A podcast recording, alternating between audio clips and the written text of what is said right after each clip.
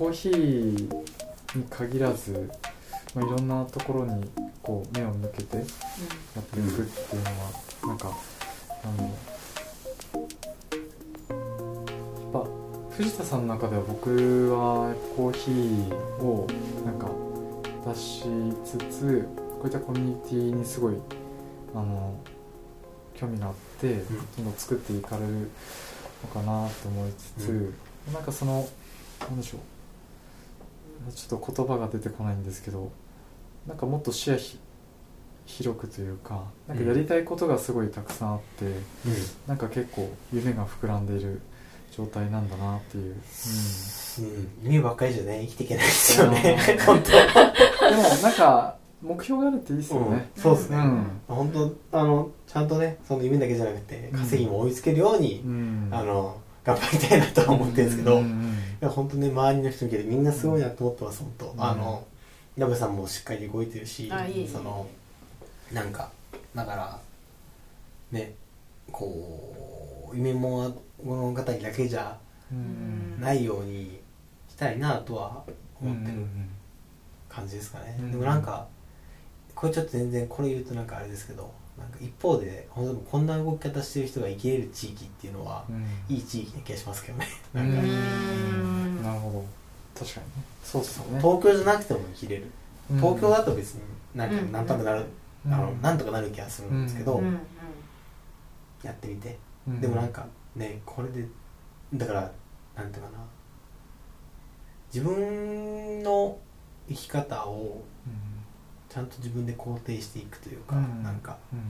それで楽しく生きていくうん。のが、そのを生きてる様を、まあ、見していきたい気はしますよねなんか、ううん。ん確かに。そうですね。なんかなんかラフな視点とかないですか。ラフな質問ですか？うん。なんでもなんかまあねちょっと僕は話し始めて長いスタイルなのいやいやいや。で申し訳ないですけどいやいや本当。勉強になります勉強にならないでしょなりますなりますなります。で私も結構ずっとその実家の民宿を自分でしたい、自分でしたいってまあなんか夢だし、うん。言うことによってうん何ですかねハードルをはい。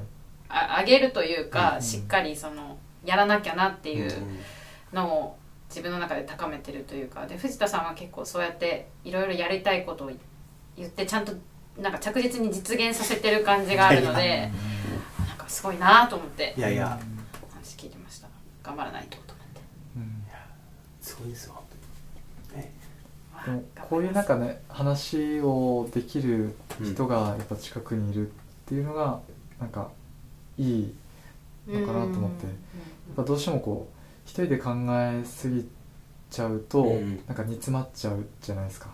でお互いになんか刺激し合うっていう環境ってすごい大事ですよね、うん。うん。そう。なんかでも本当なんていうんですかね。話を聞いてくれるうん。なんか仲間たちというか、はい。同年代もいる気がするし、はい。なんかそれをこうなんていうかなアドバイスをくれる先輩方もいる気がするし、で今その逆にちょっとこう葉っぱをかけられるようなもっと若手の活動的な子たちもいるからうん。なんかその今年というかこの2021年の後半からというかはい。前半は藤田商店始めて本当なんかあんまりこうああ誰も来てくれないみたいななんかうんそうだったんですね。とかなんかその案外あどうしようかなみたいな時期もあったんですけど今はなんか本当にいろんなまたまだまだ本当これからですけど、うん。なんかいい方々が周りにいてくれてるなって感じはしてますよね。うなんか。んだんだんじゃあその最初の頃に比べると結構うん。来てくれる方が増えてきてうるん。多少は本当あのねこんな気にくい裏庭に来てくれる。あのまあね常連さんがあの豆とかもね初めは僕だから販売してなかったから、うん。一番初めの頃は、でもなんか近くの人が来やすいかなと思ってうん。販売を始めて、まあ買いに来てくれる方がいくらかはいてくれるので、って感じですけど、うん。まあ。うんでまあまあまだまだこれからですね本当、うん。あのちょっとずつ、うん。はい。そうっすよね。焙煎機も来て今は。念願のねえ。バリバリ。待ちわびた。そう本当に本当にえだから500回ぐらいは手で焼いてるから、あの多分手でその、うん。まあ、手焙煎をやってる人は、はい。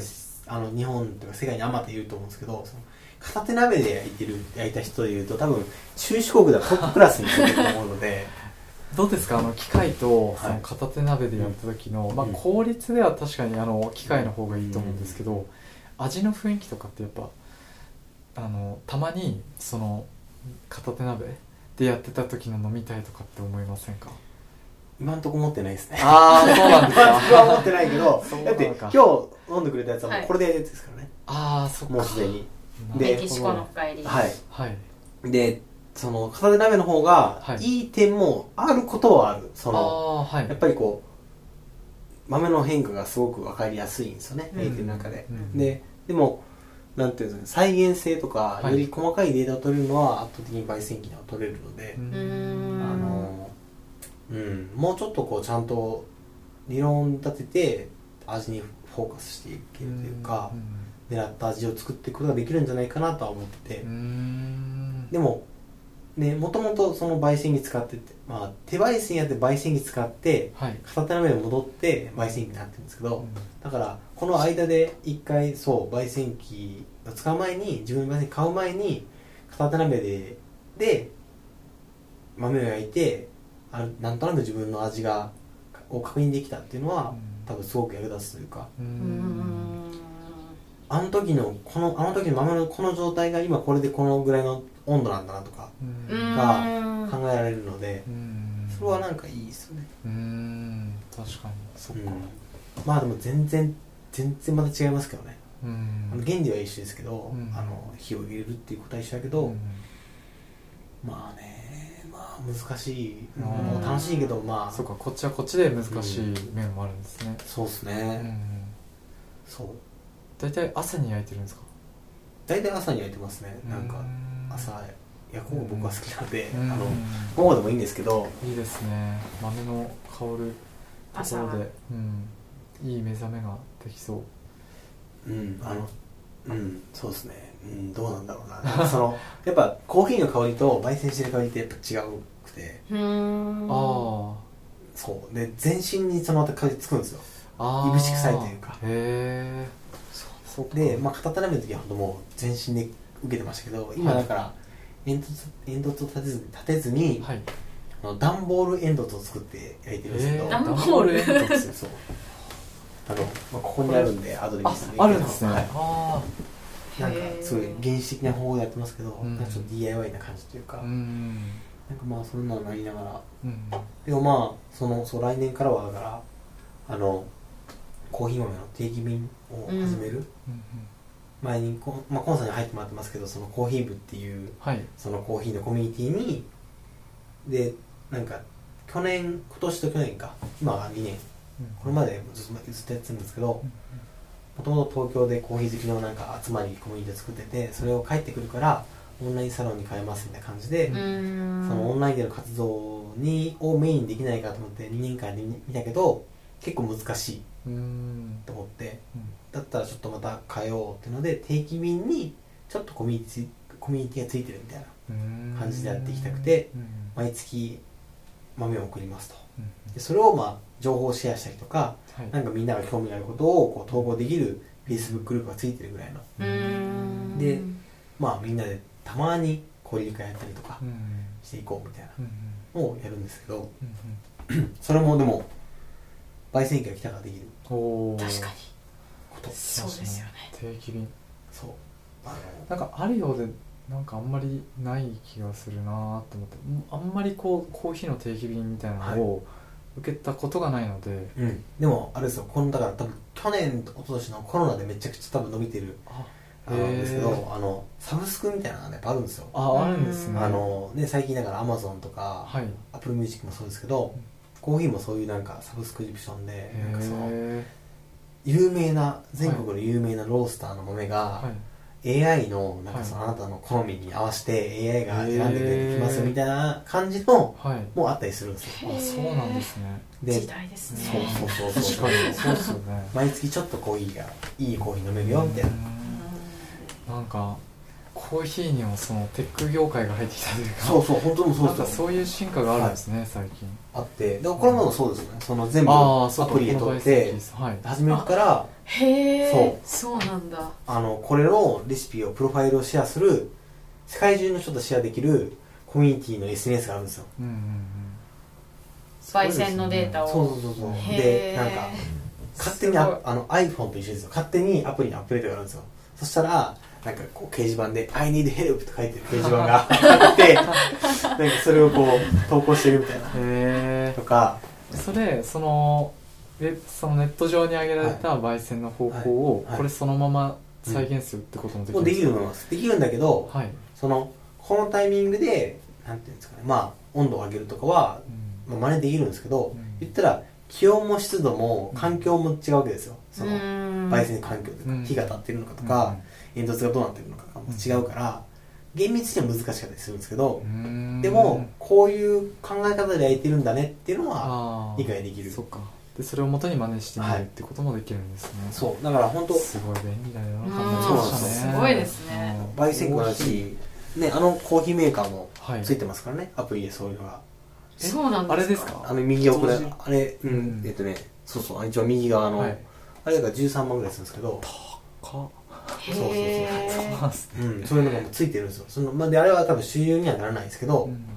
あのそういうのがあってで、まあ、テック業界というかはい。で特にまあ最近そのサブスクリプションで豆を送られてくるサービスはうん。かなり多分大きくなった、のであのううん。ん。でなんかまあ僕も定期便やるけどそれはさすがに真似ができないというか、うん。それがしたいわけじゃなくて、うん。僕はうんなんかサブスクで豆を売りたいんじゃなくて、うん。やっぱこう輪を作りたいから、うんうん。自分らの周りのそういう興味がある人が入ってくれてて入ってくれてるだけでいいんですね。こう無理にコミュニケーション取ろうとしたらやっぱり今年と去年難しかったので、うんうん知らない人も多い中で発言しにくいじゃないですか、うんうん。同じ Facebook グループにでも。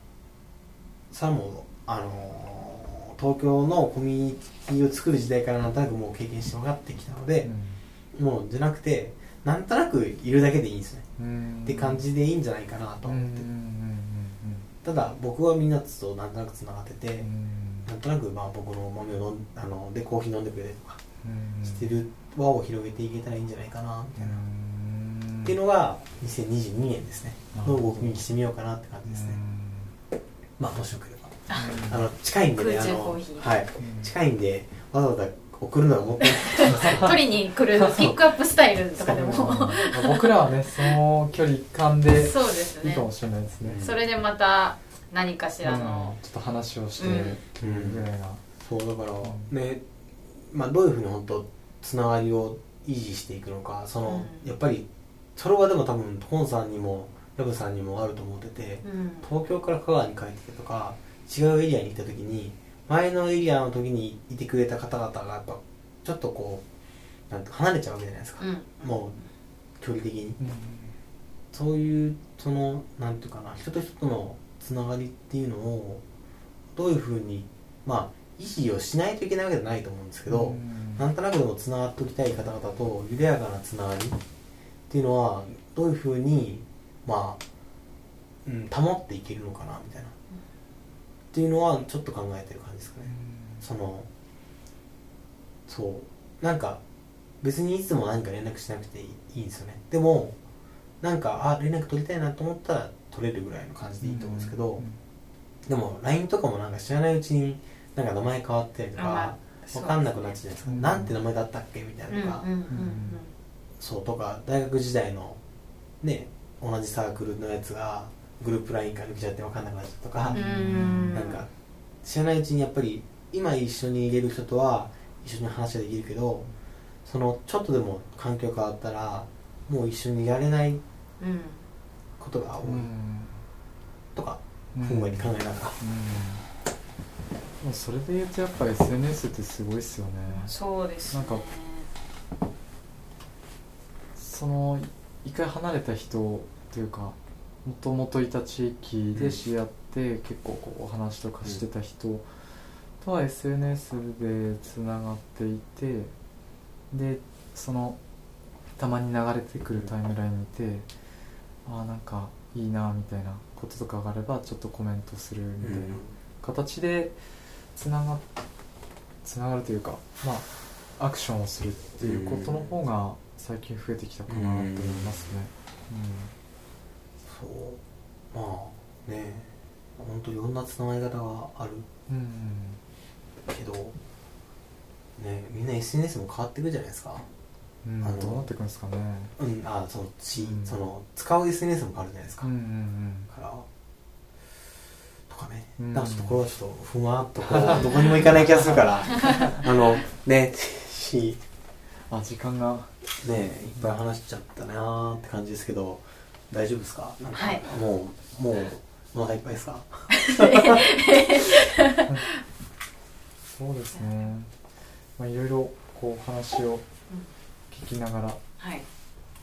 ちょ最後僕からちょっと一つ聞きたいのはなんかちょっとまたコーヒーの話になっちゃうんですけど、はい。来年はい。ってなんかそのどんなコーヒーが今コーヒー業界に興味があるんで、うん。なんかどんなコーヒーがこう今今界隈でこう盛り上がってるものとか、うん。で来年からこうまた変わってきそううん。なコーヒーのうん。なんかテイストとかそういうのなんかあるのかなみたいそうですね。あのーコーヒー業界的にはそのちょっと専門的な話になっちゃいますけど、な。はい。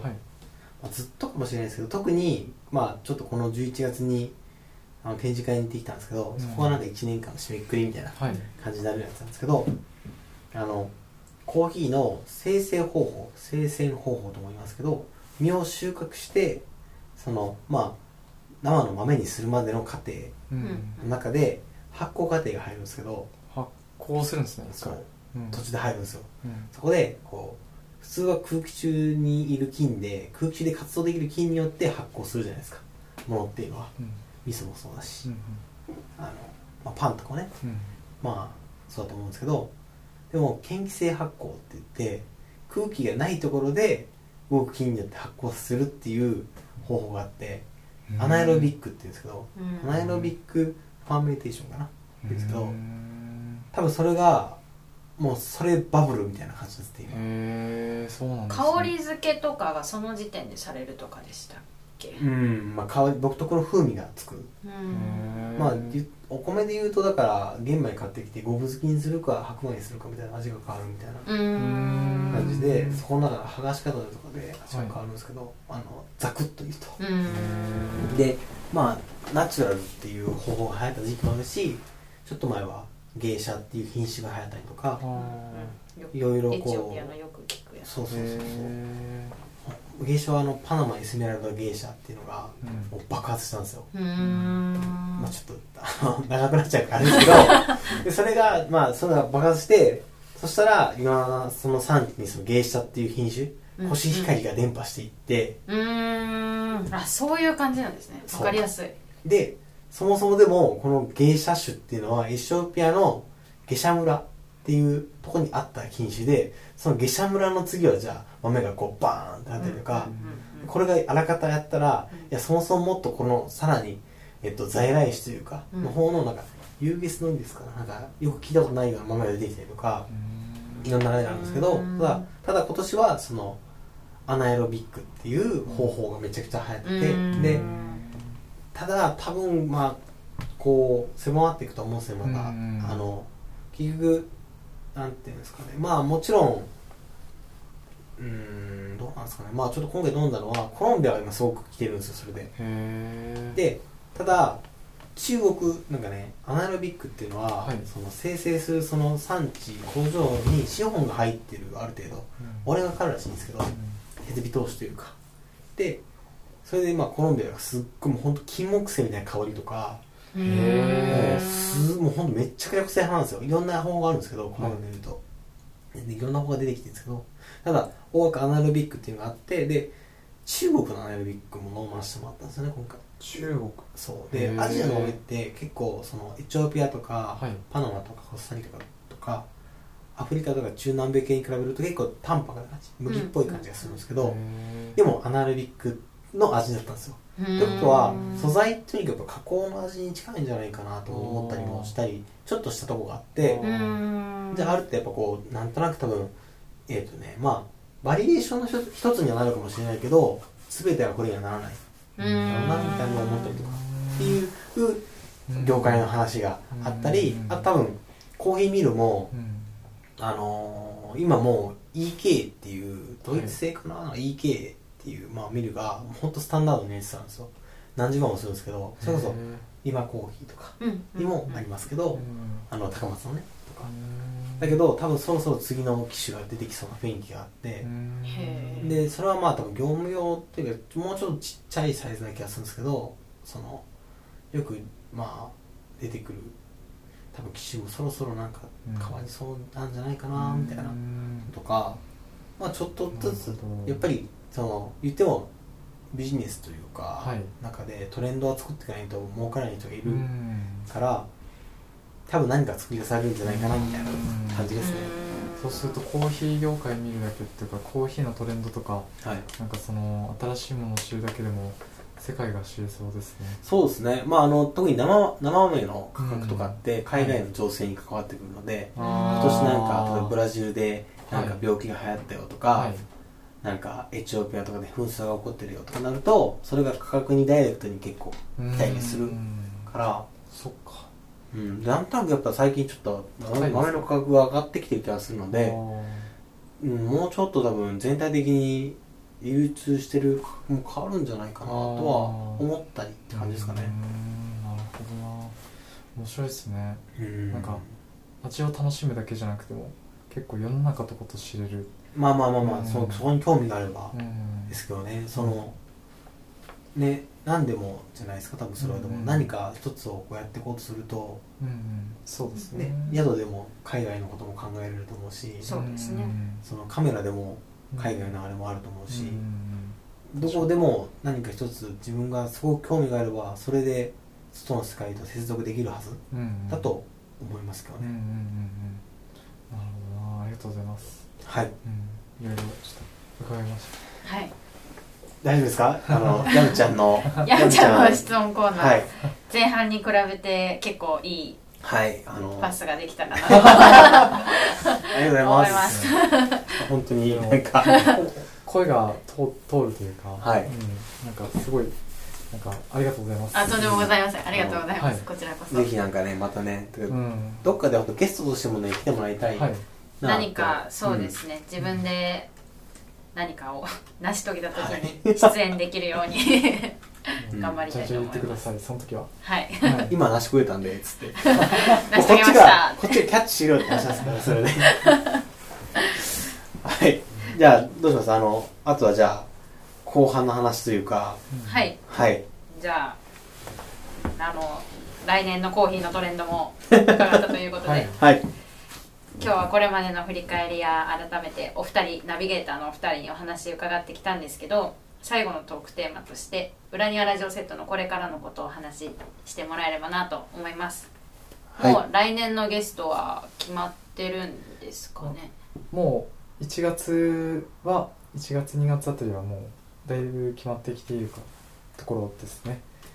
そうですね。1月ははい。藤田さんからもしよよければ1月？はい。ああ1月はあのえっ、と丸亀の飯野にあるえっ、と純手打ちうどん吉屋というそのまあえっ、と機械をね使わずに手作業でというか、うんあのーやられてるうどんをの、えーまあ名店というかの大将の山下さんが来てくれる予定です。でもうねすごいですよ引き出しが。うん。音楽にもつながってるし、うーん。あの柔術にもつながってるし。柔柔術。術そう。柔術にも柔術。柔術。これは心配ですね。心配ですね。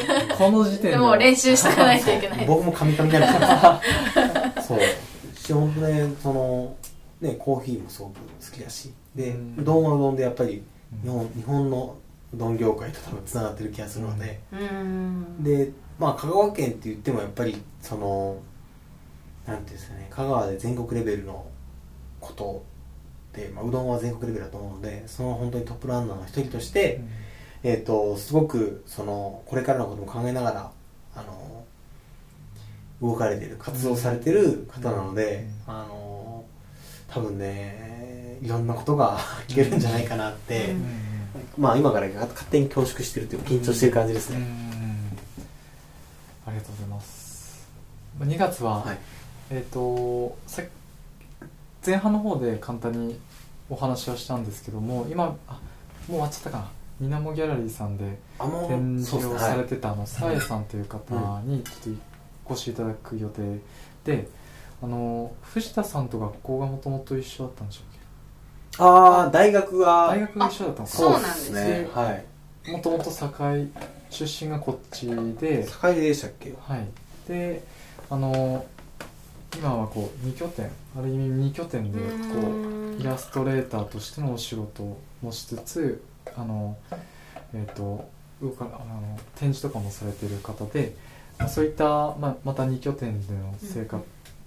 クリエイターとして2拠点で仕事されてる方のお話うっていうんところでもいろいろ伺えるかなと思ってますので東京と香川を行ったり来たりしてるっておっしゃってましたよね。そうですね。なので結構またあの今後もまだまだいろんなゲストが 続々と、あこのうご期待、はい。そうですね、い。なんかそのうん。まだだから1月2月はゲストが決まってますけど、うん。その後はまだ決まってなくて、うん決まってないと思うんですけどあのコンスタント的にこんな方に来てほしいとかありますか？ああそうだな。言っちゃった方がいいですかね。言わなくてもいいです。それ言って誘えなかったらあれですから、うん。でもなんかこうあこういう感じのってことですね。うーん。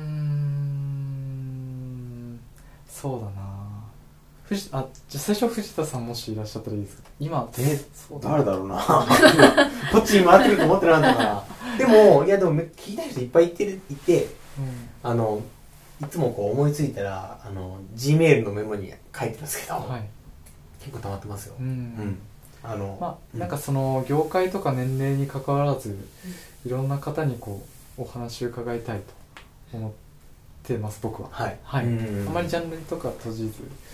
そうですね。やっぱいろんなその立場というか、はい、あのキャラの方々が来てくれた方がいいなとは思うんですけど、うんうん。でも今までのゲストの方も私も全然こんな人香川にいたんだっていうようなあー。正三郎さんとかがうん。すごい新しい発見だったのでおー。3月以降のゲストも勝手ながら期待しておりますいろんな方に聞いていきましょう。そうですね。はい。じゃああとはえっ、と今後の展開みたいなところですかね。そうですね、うん。まあなんかそのそ今はここでうん。この裏庭の、うん。えー藤田さんのところで録音しているんですけど、まあ、ちょっと外に出ていくみたいなこととかうん。できたら面白いかなっていうのはふわっと今思ってます、うん。まあ、実際に具体的にどうやっていくかっていうことは考えてない。まだ明確ではないんですけどうん。ちょっと外に出たら面白いかなみたいな話はしてますね、なんかね公開収録とかもしてみたいですしね。ああいいですね。出張的な。そう出張出張。ああいいっすね。確かなんかいつもめちゃくちゃこうリラックスした体勢で収録をしてるので外の人にお見せできなかったりするかもしれない。なんかもっとかしこまれよみたいな背筋の伸び方とかがちょっと 変わってくるかもしれないですね。に それはそれでガチガチな話になりそうだな。もう震えながら、カミカミになっちゃうかもしれないですうでもなんかねちっちゃなこうなんでしょうね。なんかちっちゃなラジオブースなのかもしくはちょっとしたこう広い会場なのかでも多分話す内容も変わってくると思うし、うん。こう同じ立て付けの振る舞いを場所を変えてやってみるっていうのは、うん。結構面白いかもしれないですうね、ん。塩の上に。ああ湘南行きたいですね、温泉に入りながら。温泉。どうせそうですか？1時間ぐらい話すんですよ。ね朦朧かと。朦朧としながら最終的に。湯冷めするか、うん。それは斬新ですね。新しいラジオの形ですね。新しすぎてね自分らの体体がついていかないといけないなと思ってね。うん。面白い。なんかいろいろやれたらいいですね。そうですね、うん。なんかせっかくなんでこういろんななんかことに、まあ、はい。挑戦できたらはい、いいなと思うし、うんまあまずはあと半年うん。あの続けたいなとは、一周年はい、うんそうまあねあの初めにコンさんにも言いましたけど、まあ、1年やってみましょうって言って始めたそうですね。企うん。画なので、うん。なんかまず折り返しみたいな、うんうん。そうそう。でなんかまあねこうみんなやっぱりまた環境が変わっていくと思うので、うんうん。どうなっていくかみたいなところでうん。あのまあまああと半年走れたらなとうん。思ってますね、そうですねありがとうございます。このターニングポイントに。そうそうですいや本当にありがとうございます。結構無茶ぶりみたいな感じだったんいやいやいですけどやとんでもないです。いやなんかすごい嬉しかったです。あ本当ですか？はいよかったです。今日は新鮮な回でした。ありがとうございます。そうですね。なんかね、うん。新鮮ですね。なんかちょっとやっぱりこういつもどっちかというと2人でこう聞くみたいな、で頑張ってこうなんなんていうんですかね。僕も別に質問がうまいわけじゃないしそのだからコンさんにすごく助けてもらってるところも多々あるんですけど、こうなんかねドリブルしていくんですよね。みんなでこう、うん。でうまくあ質問してくれたみたいな感じがうん。あったりするんですけど、うん。今日はだからなんかどっちかというとでもなんかこれまでの振り返りとか自分たちの話っていうのはやっぱなんかちょっとこう新鮮な気がしました。どうでどうでした？い出かがでした？出たはい。私そう。忘れ忘れてなかった絶対聞こうと思った私の感想ですか、はいい、やでも普段そのパーソナリティ側のナビゲーター側のお二人に話を聞いて、はい。コンさんの趣味のお話私すごい興味があったんであるかというちょっと、あのね 途中で話してたんですけどレディレディー・ガガの何言ってましたっけ、レディー・ガガのちょっと攻めた感じ？あそそうですね、みたいな感じってうん。結構しっくりくるねって言ってたので、女性なんですか？ちなみに男性です。男性なんですか？男性だけど女性に変わった。はあ。はい。のかな。そうなんですね。うん。楽しみに聞いて聞いて帰るのはちょっとあれなので、うん。お家でうん。ゆっくり聞きたいと思います、はいはい。